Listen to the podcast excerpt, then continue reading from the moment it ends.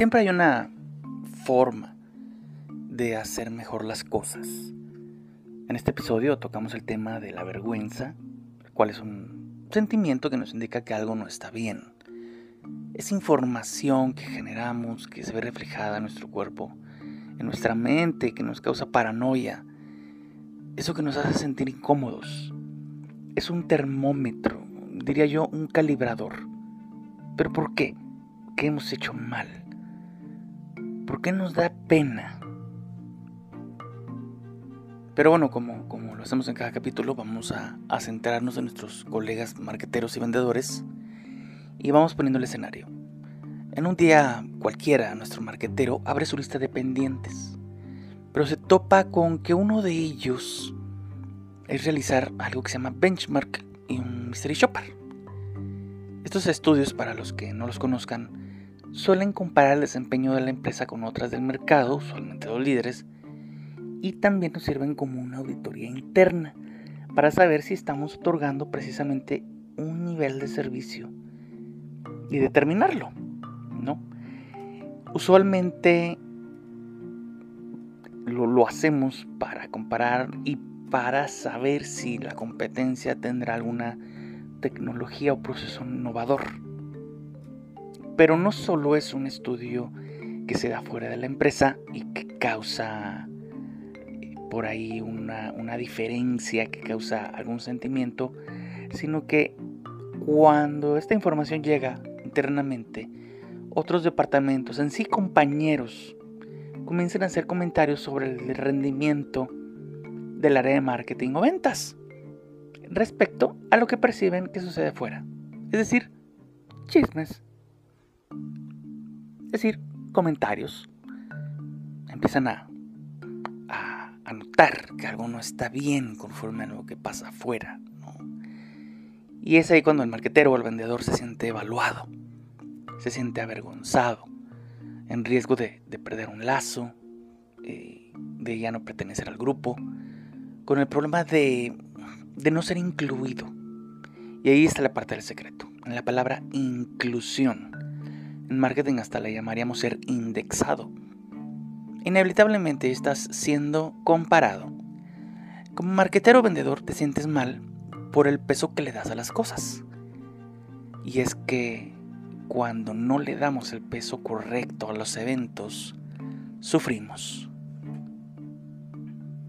Mentiría si les digo un número exacto de personas que me han contado y ahora sí vamos a entrar en materia de sueños, que me han contado el sueño de verse desnudos. Es este sueño donde hay mucha vergüenza, porque pues no, no estás cubierto, algo está mal. Por ejemplo, está bañarse, pero resulta ser que en tu sueño no hay una puerta y la gente te puede observar. O, o vas al baño y también resulta ser que hay gente te olvidaste de cerrar la puerta y hay gente viendo, o llegas a algún lugar y no zapatos, andas descalzo, o andas sin camisa, sin blusa, o llegas al trabajo en calzones. Entonces, realmente te sientes mal. Estos sueños básicamente nos recuerdan las zonas de confort, las pruebas sociales, el miedo a revelar lo privado. Es un sentimiento de no estar a la altura, es estar fuera de la norma el sentirte vulnerable es, precisamente lo que se está subrayando en esos sueños. Las personas están viendo una parte de ti íntima y no tienes cómo cubrirte. Este es el medio del asunto. Ahora sí abordemos el tema de marketing. Decíamos algo de que no le dabas el peso correcto a las cosas. Bueno, el peso en marketing representa los diferentes canales en los que participamos le llamamos peso gracias a, Ginny D, eh, un experto en marketing, y son cuatro grupos de medios. Ahí entra lo propio, lo pagado, lo expuesto, lo ganado. Y en inglés lo, podrás buscar, el modelo peso, porque es paid, earn, share y owned. Lo propio, vamos, vamos explicando. ¿Qué es lo propio? Es lo que controlas. Es el poder del uno es tu blog, es tu podcast, tu página de Instagram, página de Facebook, ahora con TikTok, tu newsletter, es tu ropa, tu estilo, tu casa, tu auto, tu contenido, es lo que está bajo tu control. Ahora vamos al, elemento 2, que es lo pagado. Y esto depende de tu poder económico o del presupuesto que traiga tu empresa. Es el canal donde seleccionamos en su mayoría las características del target. Y no es que, que, no puedas hacer eso mismo con, con otros medios, pero cuando es pagado, ahí entra mucho tu, decisión, tu sabiduría de cómo segmentar, de cómo diferenciar y cómo atacar. Y, este canal, diríamos por ejemplo es Facebook Ads, Google Ads, es el anuncio que compras para tu negocio. Esto se puede determinar como causa-efecto, ¿no? En términos publicitarios. Vámonos con otro, que es lo expuesto o lo social es lo que el público toma y comparte, es lo que llamamos dispersión de contenido. Aquí entra el storytelling social, son los testimonios, los reviews, las estadísticas, los comentarios y el dark social, que es todo aquello que se comparte que no podemos medir, que pudiera estarse compartiendo en Messenger, en WhatsApp, en Telegram y de lo cual no somos conscientes. Pero vamos terminando con el último elemento, que es lo ganado. En algunas fuentes podrás encontrar que aquí entran las relaciones públicas o, el llamado PR. Y también se mencionan las partes de autoridad. En web le llamamos, por ejemplo, los backlinks y actividad de guest posting, que eh, básicamente sucede cuando otro sitio web te, te brinda una referencia. Y si este sitio web es de autoridad, pues qué mejor para ti o en su caso cuando te permiten a ti participar con contenido fuera de tu propio sitio web. También podríamos mencionar las conferencias, eh, si es que te invitan. Eh, no que tú pagues una intervención como un patrocinador, sino propiamente que, sea orgánico. es cuando la autoridad eh, editorial te recomienda y es la cobertura que puedas ganar. Aquí la palabra clave es cobertura. Cuando apareces en la lista de las más lindas o los más guapos, los más codiciados, las más este, populares, es cuando te hablan para hacerte una entrevista o cuando una autoridad pide tu opinión porque te va a citar. Toda esta parte es la parte que puedes llegar a ganar.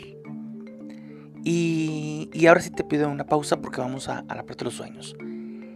¿Qué nos tratan de decir estas visiones? o estas pesadillas si quieres llamarle. ¿Cómo le podemos aplicar al marketing de ventas? Bueno, estos sueños, o estas pesadillas de, verte de semidesnudo, si quieres verlo así, nos muestran las expectativas de la sociedad, pero también te dicen cómo te percibes a ti mismo o a ti misma. Te están diciendo que no te estás comportando conforme a la norma, que eres diferente, diferente a los demás no saben si confiar en ti. Eh, estas personas, ¿no? Este, este, público, este comité que te está viendo ahí en tu sueño, no sabe si, confiar en ti. Y eh, esta visión te habla de la presión social y del conformismo que pudiéramos llegar a caer en él. Pero volvamos al modelo peso, ese de que de nuevo hablamos hace unos momentos, porque es muy útil en la siguiente crítica. ¿Recuerdas los canales propios? la parte de los medios propios que decíamos lo que le llamamos el, eh, eh, la parte em, del own media, nos habla de que hay estándares, de que las cosas no se hacen a lo tonto. Nos alertan de que nuestros activos, tus activos, tu página, tus redes sociales, el, contenido que saques, deben cumplir con ciertos mínimos. Esta es una crítica para la gente que le gusta hacer las cosas a la y se va. Esa, es la primera crítica. Sobre los canales ganados, sobre el Earn Media, que son esfuerzos PR, que aquí entra el trust o la parte de autoridad de la confianza. Bueno, la crítica es que nos está diciendo precisamente que tenemos que hacer una diferencia entre una, lo que es la parte orgánica y la parte pagada, entre la parte tradicional y la digital hay que rodear nuestra marca, nuestra empresa, nuestra persona con elementos de autoridad. Hay que conseguir referencias de empresas, organismos o instituciones que puedan hablar por nosotros, que puedan hablar por ti, que salgan a defenderte, que hagan un contrapeso si algo te sale mal. Necesitamos ponerlos, ponerte a ti, ponerme yo, ponernos todos en el aparador. Pero eh, no cualquiera, sino que esté relacionado precisamente al mercado meta. Aquí va la tercera, que son la parte de share media. Y de nuevo yo, yo mencioné la palabra dispersión de contenido. Aquí entra la parte de los influencers. Tenemos que encontrar la forma de que nuestro mensaje, de nuevo, nuestra marca, nuestro producto, nuestro servicio, sea fácilmente recomendado, hablado y transferido entre el público. Esto con las redes sociales se volvió sencillo, pero aún hay un reto, porque eh, realmente hay una parte de las personas, digo, no todos somos expertos en todo, pero hay una parte de las personas que batallan para articular un mensaje claro de frente al público para transmitir los beneficios o para comunicar una idea. Por eso no es para todos la parte de share media o digamos que la parte de, estas redes no da frutos para todos. Precisamente por eso. Y eh, cabe mencionar también, eh, por ejemplo, las empresas, aquellas que entran solo por estar y no lo ven tanto como medio de recomendación. Y aquí quiero mencionar mucho al experto Avinash Kaushik, por ejemplo, cuando decía que un millón de likes no te van a servir cuando estés en quiebra. Esta es una, crítica muy fuerte. ¿sí? Y finalmente está la parte de paid media, en la cual nos obliga a, ser muy rigurosos en los estándares que apliquemos, en la segmentación, en la parte de los anuncios que mostremos. Vaya, al, al estar la parte pagada de nuestro lado, controlable, entonces sí cae mucho de nuestra responsabilidad. Y, vamos entrando ya a la parte final. ¿Cómo podríamos tomar otro ejemplo quizás más sencillo? ¿Qué tal si Al Pacino nos explicara todo esto del marketing y de los sueños? Les voy a recomendar la película Perfume de Mujer o Scent of a Woman, protagonizada por Chris O'Donnell y Al Pacino. Nos cuenta la historia de Charlie, un muchacho becado que asusta la preparatoria de alto prestigio la historia cuenta que Charlie consigue un empleo temporal para cuidar a Frank Slade, el cual es protagonizado por Al Pacino. Y por cierto, está ciego. Cuidado porque hay un spoiler. En un día cualquiera, unos alumnos hacen una broma al director de la escuela y solo Charlie y su compañero George son testigos. Charlie, junto con su amigo, lo llevan a un juicio público para indagar sobre los hechos. El problema es que Charlie es pobre lleva todas las de perder. ¿Qué crees tú que es lo que va a pasar? Bueno, en la escena final, como último golpe, Al Pacino sale a defender a Charlie frente a toda la escuela. Pero, pero, vámonos con más detalles. Y déjenme les digo por qué esta escena es tan importante en términos de presión social. Por un lado tenemos, fíjense bien, por un lado tenemos a Charlie sentado, enjuiciado, avergonzado y casi desnudo frente a toda la escuela. Al otro lado tenemos a su compañero y a su padre, el cual es benefactor de la escuela. Es decir, el compañero de Charlie sí que está bien arropado. En medio tenemos un director y un comité, el cual tienen la última palabra. Y enfrente a todos los alumnos, toda la sociedad. Cuando el director le pide a Charlie que le diga quienes le hicieron la broma, él se niega, o sea, Charlie se niega, y el director le llama un mentiroso. En su defensa, Frank eleva la voz y dice, pero no es un soplón.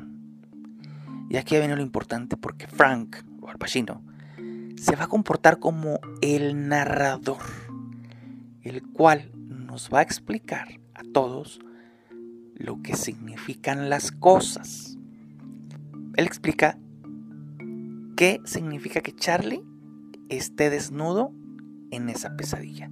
Es decir, él va a darle precisamente eh, una perspectiva adicional a las cosas.